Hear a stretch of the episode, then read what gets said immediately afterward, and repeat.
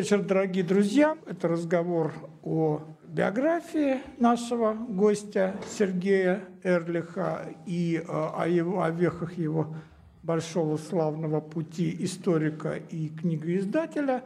Итак, первый вопрос, традиционный наш вопрос. А, как и почему вы вступили на стезю историка? Как, а, что, какие факторы повлияли на, этот, на ваш выбор? Прежде всего, я хочу поблагодарить руководителей цикла «Историк с верстаком» Константина Морозова и Никиту Соколова за то, что они мне оказали такую честь. Это, э, я, я не ожидал, что, что я уже тот, э, как говорят, этот священный монстр историографии, который может выступать э, в этом... Нет, нет, мы монстров не зовем. Ни священных не зовем, ни монстров не зовем. Э, это для меня большая честь, и я им очень за это признателен. Признателен коллегам, которые пришли, и тем, кто пришли просто по объявлению, и тем, кого я лично приглашал и через Facebook, и по телефону звонил, э, спасибо. И э, также благодарен э, группе декабристоведов, которые согласились участвовать в обсуждении проблем современного декабристоведения. А говоря о выборе, о выборе исторической профессии, я как издатель журнала «Историческая экспертиза» все время задаю этот вопрос Э, нашим историкам. Э, у нас в журнале есть такая рубрика «Время историка». Я их сам все время об этом спрашиваю, э, но принято к себе никогда об этом не задумывался. И сегодня, когда получил вопрос, стал вспоминать и могу сказать точно. Когда я учился в школе, я не думал, что буду историком. Я вообще не знал, кем я буду. Вот, э, сказать, это, наверное, странно, потому что я понял, что взрослые меня все время спрашивали, кем ты хочешь быть, и я не знал, что ответить на этот вопрос. После школы мои родители меня отправили учиться в техникум, в Кишиневский техникум, да, я из города Кишинева родился, в Кишиневе, э, в Кишиневский техникум связи, э, потому что с отчеством Ифраимыч э, в Кишиневе поступить в университет было практически невозможно в то время, это был 78 год, я закончил школу. Эм, и, э, а в армию, ну, и сразу брали в армию, естественно, после школы, 18 лет, сразу в армию. И э, моя мама сказала, нет, ты должен получить сперва специальность, потому что в этом техникуме связи и, э, не брали, пока не закончишь, потом только брали в армию, потому что это военная, связист это военная специальность. Э, э, мне это было э, учиться там абсолютно неинтересно, я учился плохо, но это было все равно не зря, потому что, во-первых, в армии я служил на узле связи, это не самая тяжелая все-таки служба армейская, а потом, когда учился в университете, я все пять лет работал на, телефон, на университетской телефонной станции. И это была серьезная добавка к моей стипендии. Так что я мог не сидеть на шее у родителей. И э, вот когда я решил стать историком, это было в армии, я точно это помню. Я э, так вот как-то думал и решил, да, историком, все-таки историком. Э, уже на первом году, понятно, времени готовиться не было, там в основном было мытье полов. Это, как ни странно, основная часть армейской службы на первом году. Вот. А на втором уже у меня было время, и мне прислали учебники, я сидел, я серьезно готовился и и, и поступил. И э, опять же поступил тот же самый Ефраимыч э, в Кишиневский государственный университет, но, видимо, служба в армии это уже искупало, так сказать, э, искупало. Но еще, кроме того, мой товарищ, который выступал, Сережа Марарь, с которым мы вместе в техникум связи учились, он сказал, надо одеть военную форму на экзамен. Я бы сам постеснялся, вот, но как-то с ним вместе мы пошли в военной форме, это, видимо, тоже э, сыграло свою роль, и я поступил э, на исторический факультет Кишневского государственного университета в 1983 году. А родители э, ну, на выбор профессии они не повлияли, но э, я могу сказать, то есть э, я могу сказать, они повлияли, наверное, на то, что я там книжки читал, и вот на то, что все-таки они меня как-то к культуре э, подталкивали, да, это в этом плане они, конечно, на меня повлияли. Так, и почему история это? Ну вот хоть в армии, почему вдруг? Если не связь, думаю, ну почему не, не, не медицина, не физика, не химия, а ну, только история? Не, ну меня, видимо, все-таки гуманитарная тянула, и история, видимо, все-таки вот в этом, вот по этой причине. Но я не жалею, что я поступил на исторический. А почему декабристы? А почему декабристы? Декабристы, я точно, вот тут я точно помню, как я стал заниматься декабристами. Это было на втором курсе универ, э, университета. И э, ну, там, э, на первом мы писали по древней истории эти курсовые, а на втором уже дали, значит, историю СССР. То есть, и там была тема декабристов. Я точно помню, почему я взялся за декабристов. Потому что, ну, мы же там учились все по марксистской этой схеме, что экономические интересы определяют деятельность людей. И ну, большевики, понятно, рабочие, они голодные, вот они восстали. Да? Народники – это разночинцы, они тоже не совсем сытые, они тоже восстали. А тут это общий наш, это же не, это не мое представление, это общее представление всей нашей культуры, что декабристы, вот богатые, помещики, вот они э, вопреки своим интересам пошли ради простого народа жертвовать жизнью. То есть загадка, да, то есть тут как раз это не, поскольку это не укладывалось в ту формулу экономического материализма, декабристы у меня вот вызвали интерес, и я начал ими заниматься. А что вообще запомнилось из университета, из университетской жизни?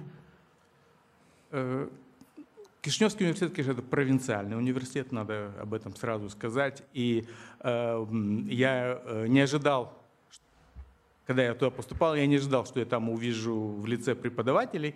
Э, конечно, уровень был у большинства преподавателей был очень, очень невысокий, было скучно э, их лекции слушать, но при этом все-таки несколько хороших преподавателей у нас были, и они на меня, конечно же, влияли, э, это было интересно. И вот я хочу выделить э, человека, который считает своим учителем, он э, жив и здоров, и посмотрит это видео, поэтому я хочу обязательно назвать его имя, Валентин Дмитриевич Суркан, он у нас преподавал не историю, а философию.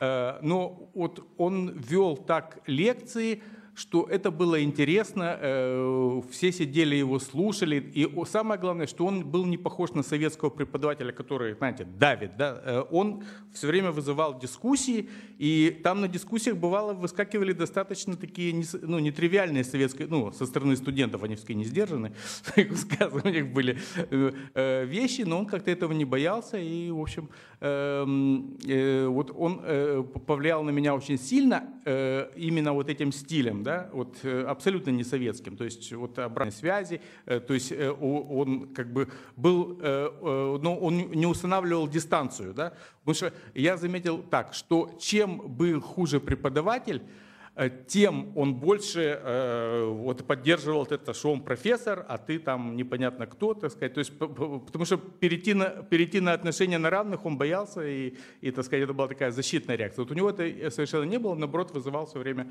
во время своих лекций, семинаров, дискуссий. И самое главное, я помню, он принес книгу, он, потому что он сам социолог по профессии, он принес книгу э, историк и социология Бориса Николаевича Миронова. Я думаю, что не только я читал эту книгу, наверное, по крайней мере, в этом зале слышали об этой книге. Э, и она на меня оказала огромное влияние. Вот он, э, Муша Миронов, э, он как раз там вот показывал, как историк должен работать с количественными данными, как он должен сформулировать вообще даже не только, а сформулировать задачу своего исследования. Там вот он говорил, что такое объект исследования, что такое предмет исследования. И это было на, на примерах, это было не сухо, это было очень э, популярно, э, популярно изложено. И я поэтому Бориса Николаевича, потом я с ним уже, э, в когда был в аспирантуре в Санкт-Петербургском университете истории, я уже с ним общался тесно. И я тоже считаю его таким заочным, своим заочным учителем. И как раз после вот его, чтения его книги мне захотелось вот к истории приложить количественные методы, что-то посчитать. Вот, э, и э, в следственном деле декабристов есть очень э, такой любопытный документ, э, а, а, это анкета о вольнодумстве. То есть Николай I, это уже было в конце следствия, то есть это уже не имело никакого значения для следствия, он в данном случае себя проявил как социолог. Вот он хотел узнать, откуда вот эти вольные мысли берутся, и там был, э, то есть они все отвечали по одной и той же схеме, одни и те же вопросы, там, откуда у вас взялись вольные мысли, от чтения книг, там, от общения э, с кем-то и, и, и, и, так далее. И Э, в то время как раз вышла книга, э, может вы ее помните, «Революционная традиция в России». Она вышла, это был 86 год, она наделала тогда много шума. Э, там авторы были Племак, Пантин и Хорос. да, три автора. И, и там как раз в том числе был и сюжет про декабристов. И ну, сейчас это смешно звучит, но тогда он говорил, ну вот Милица Васильевна Нечкина, она все-таки не права, когда говорит, что на, э, Милица Васильевна свою концепцию сформулировала в разгар борьбы с космополитизмом. И там она говорила, что эти зарубежные влияния, это, конечно, они не, в общем, по большому счету никак не сказались, а вот э, там русская действительность, там Ломоносов, там еще не знаю кто, в общем, вот, вот они, так сказать, э, э воспитывали, воспитывали декабристов. А э, Племак говорит, ну, все-таки, понимаете, ну не совсем так, они все-таки, они все-таки участвовали, во-первых, в заграничных походах, видели, как там люди, ну, вообще ездили, э, ряд из них вообще путешествовали, видели, как живут люди. По-французски читали. Да, читали даже, даже на французском языке могли На космополитическом французском русском. Да. Вот. И эм, э, а я взял, э, вот, э, учитывая вот это разноголосие, решил это проверить не на таких общих рассуждениях, а вот есть документ, да, кто говорит, что на него повлияло. Да? Но там оказалось, то есть когда, вот, когда начинаешь работать с источником, у тебя одна гипотеза, а потом там получается совершенно другое. Э, главное оказалось не то, что какие влияния западные или, э, или русские. Да? Русские влияния, естественно, там были, это притеснение крестьян, это об этом ну, не все, но многие говорили. Ну, конечно же, больше на них повлияли, во-первых, эти походы, путешествия за границу и чтение, естественно, французских, э, прежде всего французских, конечно, мыслителей. Это повлияло на них прежде, э, прежде всего. Но это было не главное, что вот эти все э, влияния Запад-Восток, они были как научным языком говоря, релевантны, да, то есть имели смысл только для очень небольшой группы подследственных. То есть там анкет было больше ста, я сейчас не помню точно, больше ста анкет, но я думаю, человек 30, для которых это имело значение. Для остальных э, это вообще там, какие там влияния, какое вольномыслие. Там, э, просто, знаете, у нас тоже есть такая инерция, что вот дворяне 19 века, они все говорили на французском языке, они все читали. В общем, это неправда. То есть, э, что э, многие этим языком владели очень плохо, а многие вообще им не владели. Это, это факт. И там среди ответов были такие. Поскольку я никакими иностранными языками не владею, никакого вольномыслия у меня значит, быть не могло, а э, большинство, вот главное это было, что на меня повлиял вот этот. То есть это как, знаете, вот э, тут, э, конечно, мы когда воспитаны вот в этом декабристском мифе, нам кажется, ну никак, они же такие благородные люди.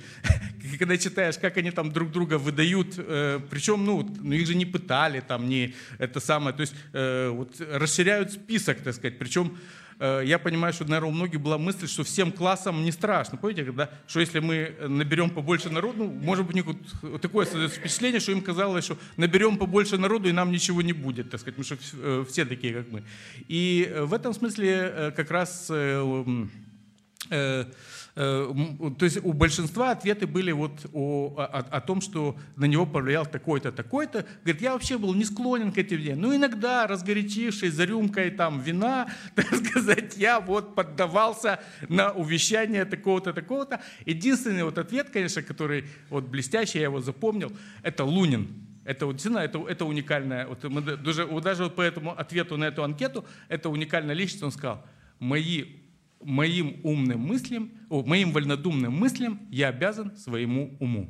Вот э, он, он, дал такой, он, он дал такой блестящий ответ, э, так сказать. То есть, действительно, то есть Лунин – это личность уникальная, которая не укладывается вот в эти, в эти формулы.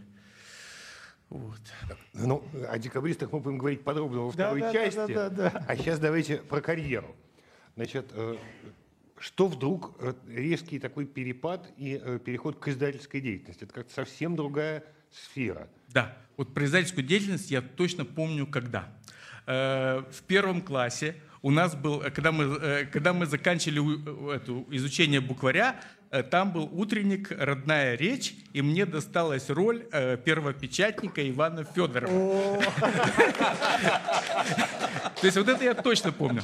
Вот. И э, когда мы учили в школе, вот мой друг Олег Пекарь, он тоже услышит, э, увидит это видео и услышит, я ему тут передаю привет.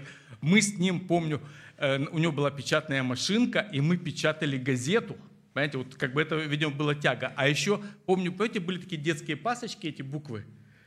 И я брал эти пасочки и, значит, мочил их там в чернилах и, и, и, и так сказать, и какие-то там набир, набирал тексты. То есть это, это, это у меня было. Вот, то есть это все-таки, видимо, вот, э, потом это забывается, а потом как-то вот всплыло. Так что, в общем...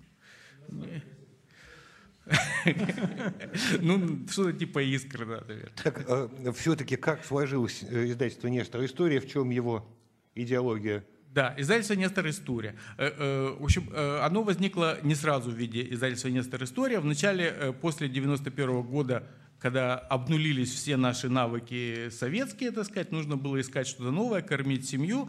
Мы с моим другом Сережей Марарем, я его имя уже называл, начали издавать в Кишиневе бизнес-газету, а потом, помните, был Шаталов, который, э, э, учитель Шаталов, которого поступали все, самые, он брал самых плохих учеников, они, они у него все э, поступали в вузы, и он разработал систему таких опорных сигналов, вот где в виде картинок излагалось содержание, чтобы дети хорошо запоминали.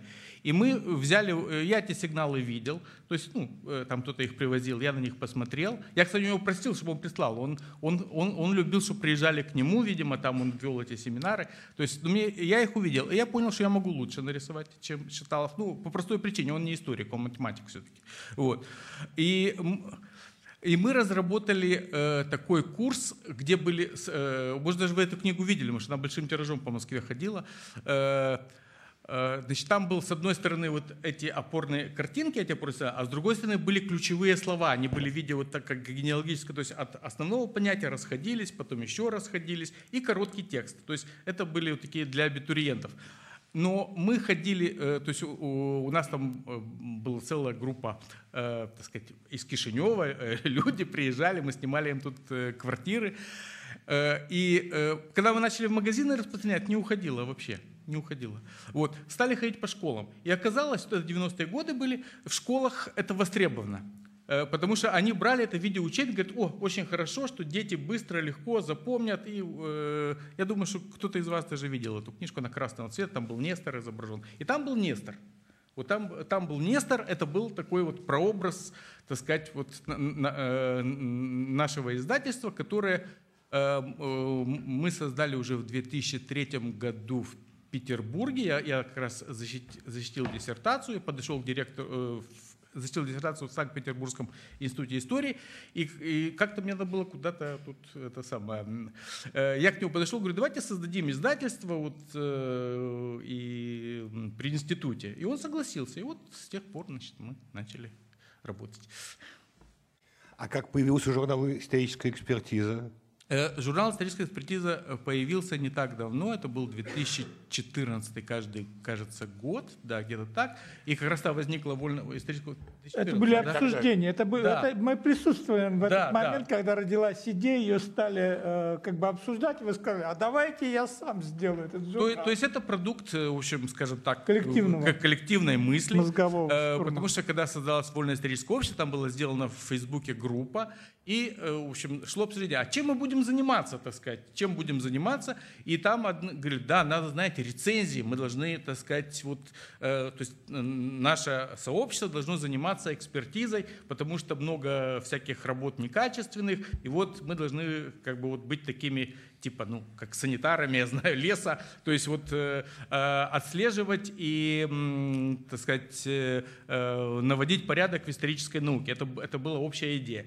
И там говорили, да, где нам найти грант? Ну, там были, знаете, вот, то есть вот э, это все-таки не обидится меня русская интеллигенция, э, очень много прекраснейших идей, потом они как-то вот э, тонут и исчезают, и далеко не всегда они реализуются. А я что думаю, а у нас же есть издательство, это самое. Давайте, давайте мы будем издавать этот журнал, вы только пишите рецензии в него. Вот.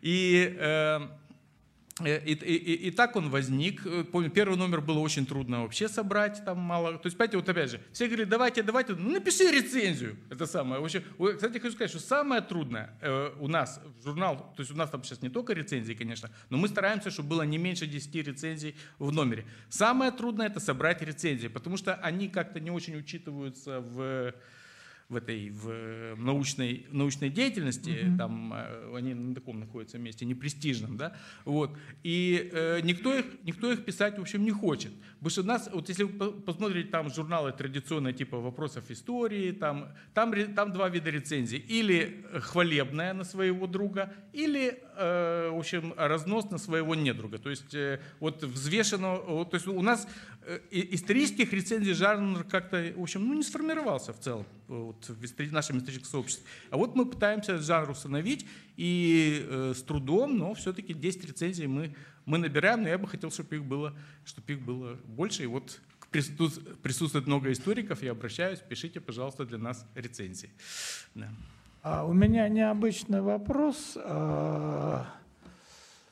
А, а, всем а, авторам-историкам приходится, приходилось и приходится много, соответственно, общаться с издателями, и список как бы, претензий взаимных, соответственно, с обоих сторон, он накопился, конечно такой, и приходится иногда слушать и от коллег, и от самих издателей. А у меня к вам вот какой вопрос.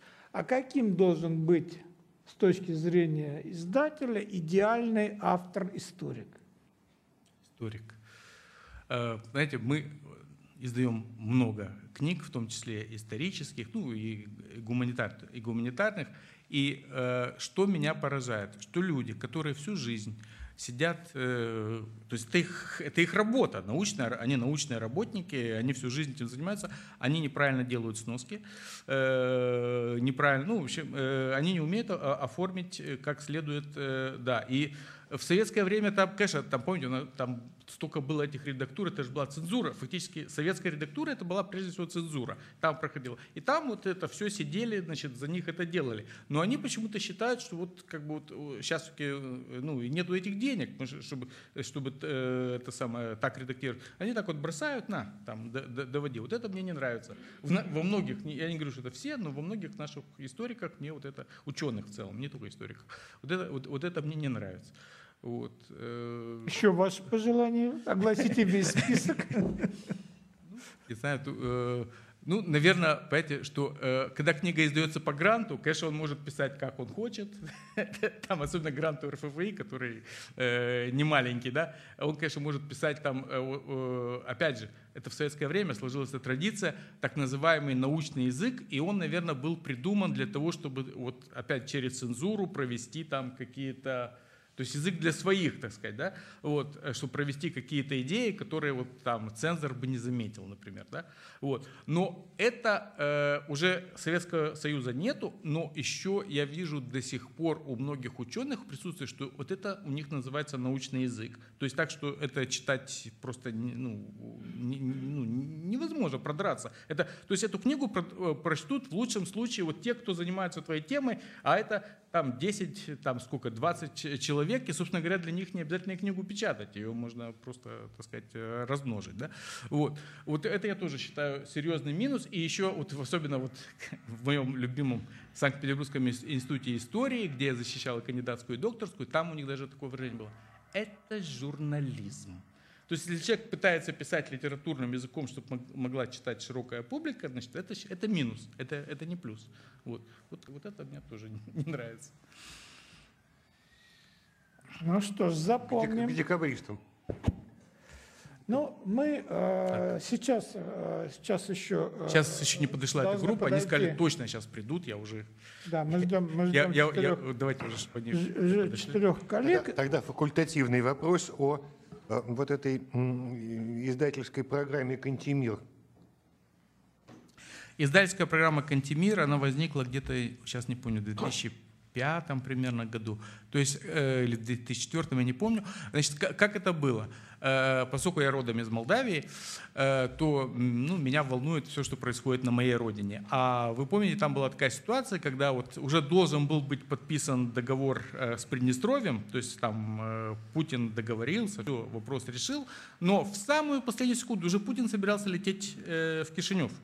Э, в общем, ну там люди, кто знает, рассказывают, что позвонили, позвонили из американского посольства Воронину, наверное, назвали номера его счетов, вот, и, и, он, и он отказался подписывать договор э, на, э, под смехотворным предлогом, что там было записано, что в общем, э, все объединяется, но еще там, не помню, 10 лет э, российские войска, российских войск там, я не помню, там, там даже, кажется, ну, 200-300 человек. Российские войска там остаются, ну, как гарант, что, так сказать, это самое, ну, 10 лет по договору. Вот, с тех пор уже прошло 15 лет, то есть они давно бы уже были бы выведены, эти войска, вот, а, так сказать, Молдавия остается, остается разделенной. Но, конечно, Путин обиделся, и тут я могу его понять, конечно, то есть, то есть он Типа, э, это, был, это же был бы первый случай, когда вот этот э, конфликт межэтнический, э, даже, я вообще не знаю, не только на постсоветском пространстве, это, мне кажется, что не только на постсоветском пространстве, мирным путем решен, да, это, конечно, большой прорыв вообще для всего мира был бы, что вот что, оказывается, можно... Он обиделся. И тогда он заблокировал молдавское вино, там, помните, это самое? Вот, что, э, значит, молдавское вино занимало 70, 70% всего э, российского рынка, это было молдавское вино э, в 90-е, в начале 2000-х годов. Вот. И, э, значит, и, вот я решил, что мы, как гражданское общество, должны, ну, как-то примирить наши народы, прийти к пониманию. Мы такую создали программу благодарная Молдавия братскому народу России. То есть, что мы как бы вроде бедные, да, а вы богатые, но мы вам даем в благодарность за то, что вы сделали для нас в свое время там, и, и так далее. И в этой программе у нас было издано там в общем, э, мы назвали Кантемир, естественно, потому что Кантемир это, это фигура не только молдавского, не только российского, но и мирового масштаба. Э, э, в Турции, допустим, его вот эта история, история Османской империи является вообще базовой книгой, она пересдается там каждые 10 лет. В общем, он, он у них классик. И она, эта книга была, это была первая книга европейца, которая была, ну, она была на английский сразу, на английском она была издана, на русском, кстати, она еще до сих пор не издана, между прочим. Вот. Э, и мы назвали программу «Кантемир», и в ней, кстати, мы издали «Кантемира», в том, там было, вышло где-то книг 30 в ней. Э, мы, мы, мы, мы издали э, «Кантемира», описание Молдавии, академическое издание сделали, вот. ну и много других интересных книг там вышло. Вот. Ну, так что вот эта программа была такая. То, типа, типа как бы гражданское общество хочет навести мосты между Молдавией и Россией. А, ну, коллеги, я предлагаю тогда, наверное, перейти к обсуждению проблемы исторической памяти. Да, Константин не появился, как я понимаю. Да, ну давайте да. своими силами. Значит, э, национальная глобальная память. А, вот вы хорошо поставили проблему. Возможность противостоять этническому национализму, оставаясь в национальной рамке памяти. С вашей точки зрения это требует обсуждения и дискуссии. А вообще, почему возник вот этот э, конфликт между национальной и глобальной памятью? Э, ну, конфликт этот, э, собственно говоря, возник потому что э, национальная память, э, она, конечно, доминировала, вот начиная с примерно, ну вот э, все читали Бенедикта Андерсона, «Воображаемое сообщество», Гелнера и, и, и, и, и, других, и других авторов, которые, которые писали, что вот то, что нам кажется, что вот там, ну, условно говоря, русская нация, это начиная там с, с с Новгорода, там даже не с Киева, еще с Новгорода, что-то очень древнее, это, это э, там тянется из очень далеких времен. Они показали, что то, что называется нация, это, это конструкт, а, она была сконструирована поэтами, писателями, художниками и историками. Кстати, историки внесли огромный вклад в формирование вот этой национальной рамки памяти, формирование нации. Почему память и нация – это, в общем, взаимосвязанные вещи? Потому что э, как ни странно, вот вроде с точки зрения, как бы так вот логически подумать, да, э, для того, чтобы нам создать общие интересы, общую идентичность, да, мы должны устремиться к какой-то цели, так сказать, в будущее, да, вот э, идем в будущее и вот, вот на этом создаем нашу общность. Но Э, это пытались сделать большевики, кстати, э, после, помните, отменили историю тогда. В общем, 34 -го года. Да, да, это самое. Вот, э, после, когда в этих странах народной демократии, они тоже пытались это делать после 45 -го года, но, как ни странно, все вернулись обратно к памяти, к национальной истории. То есть, вот для меня это загадка, я, я не знаю, как, как, как, почему это так происходит. Это, это еще требует, я думаю, глубоких исследований. То есть, то есть память Э, это сказал Энтони Смит, есть такой э, э, исследователь, у него очень интересная работа, он сказал, нету памяти, нету идентичности, нету идентичности, нету нации. То есть, то есть что память с нацией связана напрямую. И вот в рамках вот, вот, вот этих историков и поэтов, художников XIX века формировалась вот эта национальная э, национальная рамка. И вот, кстати, я сейчас недавно прочитал работу, есть Штефан Бергер, очень, очень я вам рекомендую, у него очень интересные э, подходы. Э, он описал о том, что историки, они тут, а, они, они внесли э, а, они внесли огромный вклад в, в Первую мировую войну. Потому что именно они говорили, вот это была наша территория, которую у нас, ну там Франция, помните, Франция, Германия, но это не только Франция, Германия, это была общая тема. Вот они у нас забрали эту территорию, э, там на самом деле э, э, жили наши, так сказать, и мы должны эту землю вернуть себе. И вот, собственно говоря, на ровном месте, так сказать, в ведь помните, там э, получил, я не помню фамилию автора, экономиста, он, он получил Нобелевскую премию. Он доказал, что войн больше не будет, потому что войны экономически невыгодны. И Ленин очень расстроился, кстати, когда он э, об этом узнал, он очень расстроился. Вот. И тут же вот возникли, а, и это внесли вклад вот историки, в том числе, которые говорили, что это наша земля, мы должны ее вернуть, и люди убивали себя вот за это. И, собственно говоря, вот это, там, конечно, отмечали прогрессивное значение, что вот там это буржуазные отношения формировали. То есть, как бы тут, кстати, э, еще очень важный момент, что когда мы говорим, значит, э, вот эта нация, да, ее вторая сторона – это капитализм. Это есть такой эм, в общем, а, английский автор, у него очень интересная работа, он говорит, что, э, что, собственно говоря, национальное государство – это орудие капитала, при помощи которого он расширяет свои рынки там, и, и, и, и так далее. И вот это привело две мировых войны, эти геноциды, ядерные бомбардировки и так далее, и так далее. И уже, значит, э, после, э, после 45 года начали возникать постепенно нов, новые формы осознания общности, люди начали понимать, что просто мы умрем. Сейчас, если будет эта самая ядерная война, мы, мы, мы все умрем. Начали возникать новые формы памяти, и, которые уже выходили за, за Э, национальную, за национальную рамку. И первый пример это была память о Холокосте, которая возникла далеко не в 1945 году, как вы знаете. Э, о ней э, очень долго ничего, ничего не говорили. Она возникла только в шести ну, вот это на, на волне молодежного бунта, там э, ши, конец 60-х, начало 70-х годов, и первый это был фильм, этот э, фильм «Холокост», э, американский фильм, который сыграл там большую роль в этом, а потом за ней стали подтягиваться Э, за памятью о Холокосте, которая уже вышла за, за рамки наций.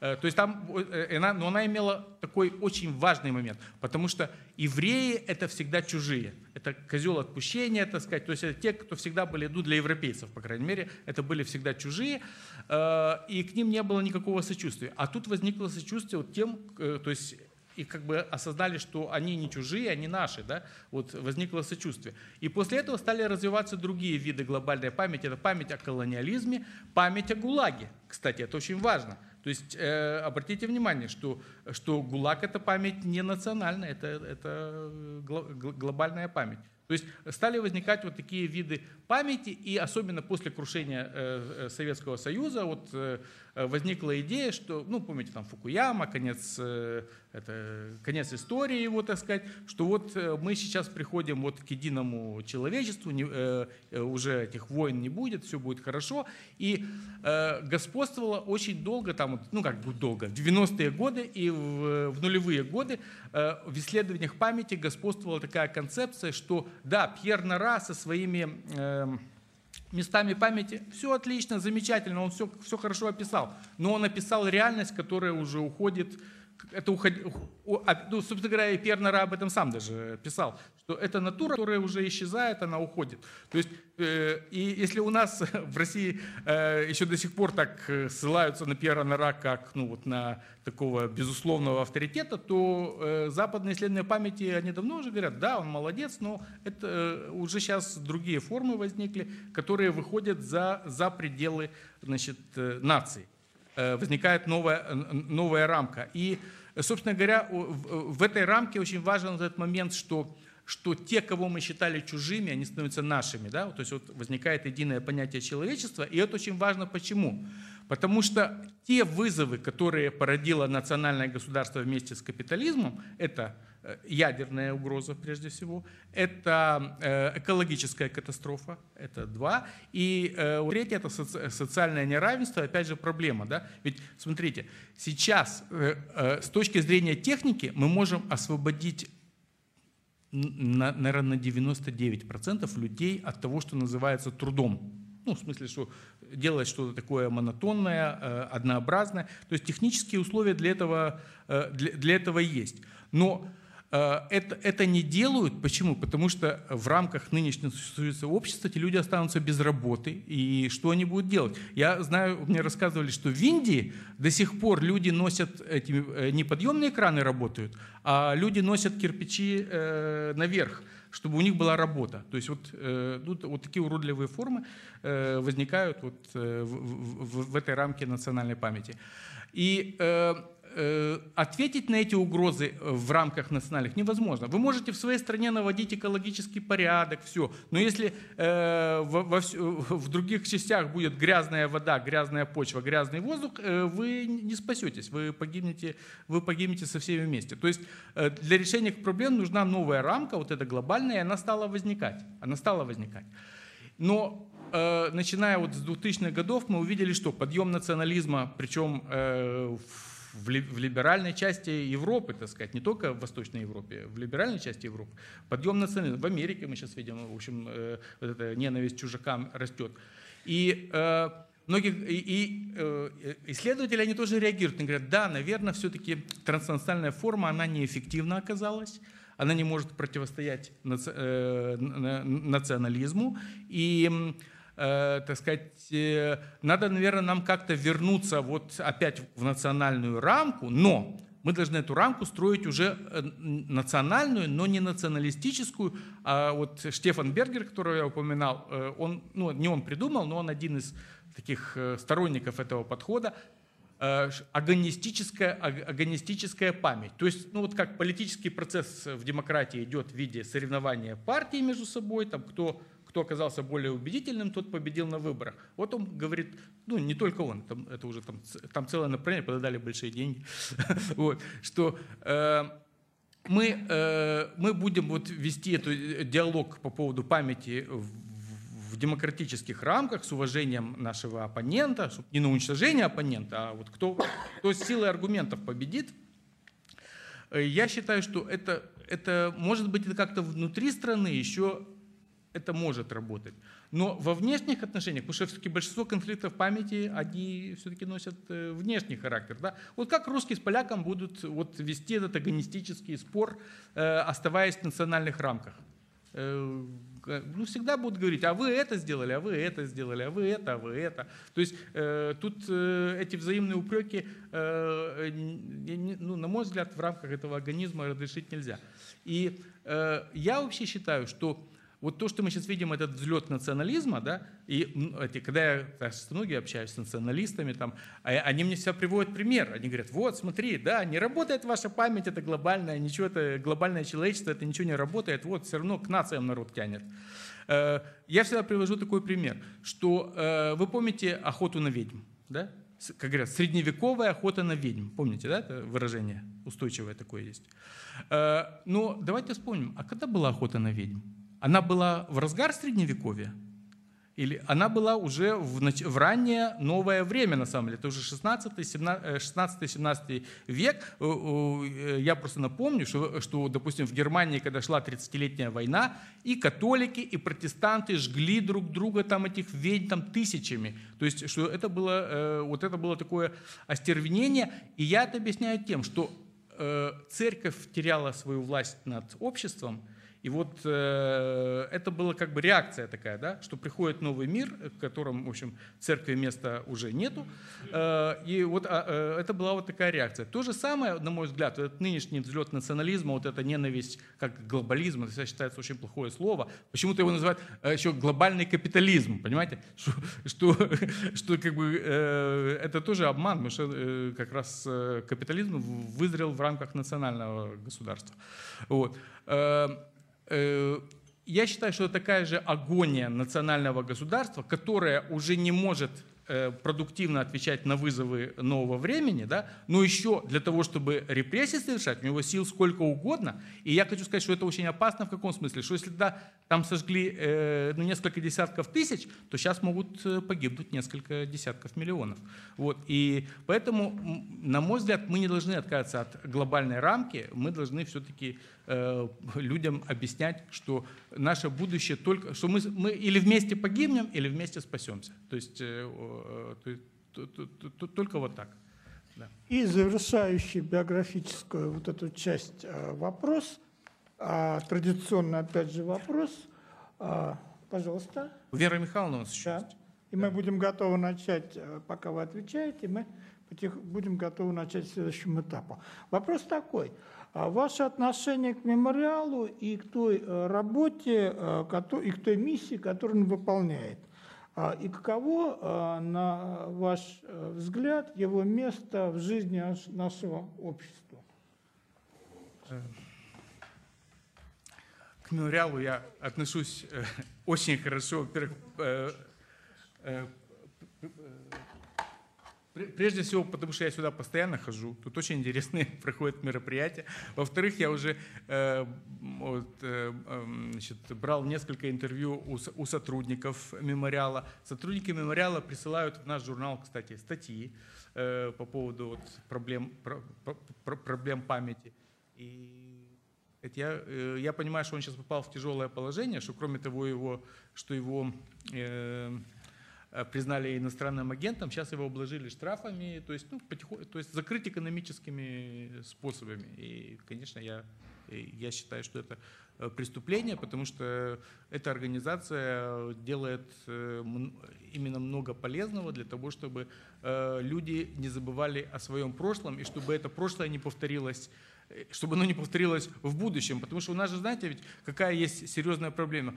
Ведь люди боялись рассказывать что, допустим, родители боялись рассказывать э, своим детям, что было с э, их бабушками и дедушками. И сейчас многие сталинисты, они даже не знают, то есть просто эта память обрубалась, э, это самое, о, о репрессиях. Они не знают, что там дедушку или бабушку там расстреляли или сослали в Сибирь там, и, и, и, и так далее. Вот, поэтому я считаю, что мемориал вот делает, что не просто научную работу, а научную работу, которая имеет практическое значение. Это благородная миссия. Thank you.